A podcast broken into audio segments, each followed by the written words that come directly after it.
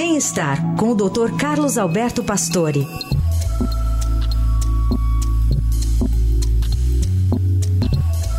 Tudo bem, doutor Pastore? Bom dia. Bom dia, Carol. Bom dia, Heisen. Bom dia. Bom dia, ouvintes. Doutor Pastore, tem relação arritmia cardíaca e alimentação? É, veja, nós estamos num momento que tem uma arritmia cardíaca bastante importante, que já há muito tempo, a gente já falou, chama fibrilação atrial. O que, que é essa fibrilação atrial? O coração tem quatro câmeras, duas pequenas chamam átrios e duas grandes chamadas ventrículos.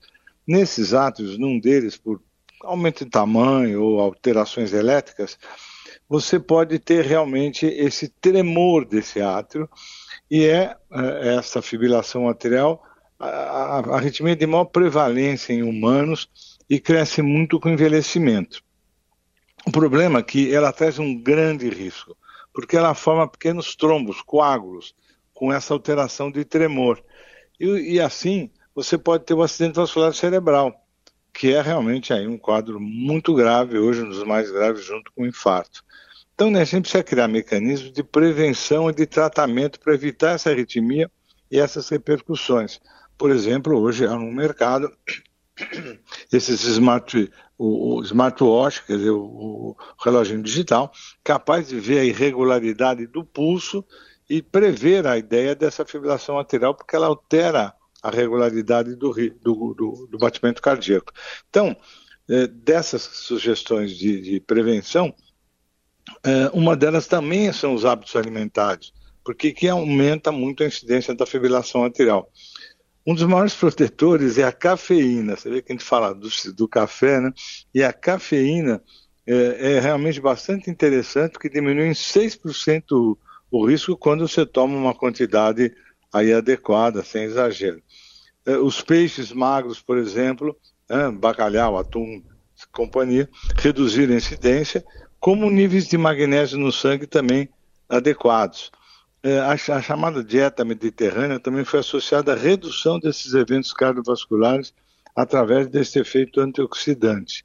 Interessante, o hábito de beber, é, principalmente de moderado para exagerado, aumentou a ocorrência da fibrilação atrial em diversos estudos. Tem até estudos mostrando a fibrilação atrial na segunda-feira, porque as pessoas exageram no álcool no fim de semana e fazem fibrilação atrial no, na segunda-feira. Então, realmente, é uma, uma, uma arritmia muito importante, que aumenta com o envelhecimento e que a gente tem que estar muito atento, porque a possibilidade de fazer um acidente vascular cerebral é bastante importante. E qual é a dose, se é que dá para falar assim, ideal de café, hein, doutor Pastore?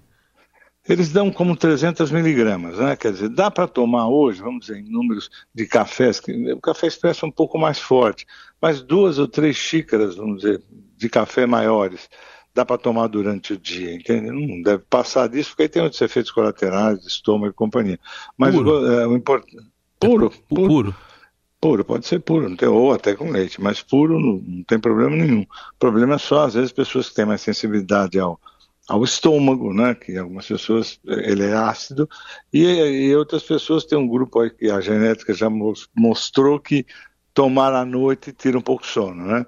Então tem que tomar alguns cuidados, mas realmente ela traz proteção não só para a fibrilação anterior, até para diabetes e outras coisas. Então o café não tem um lado bom aí. Muito legal saber disso. Doutor Pastore, que sempre está conosco às segundas, quartas e sextas. Até lá, doutor. Até lá.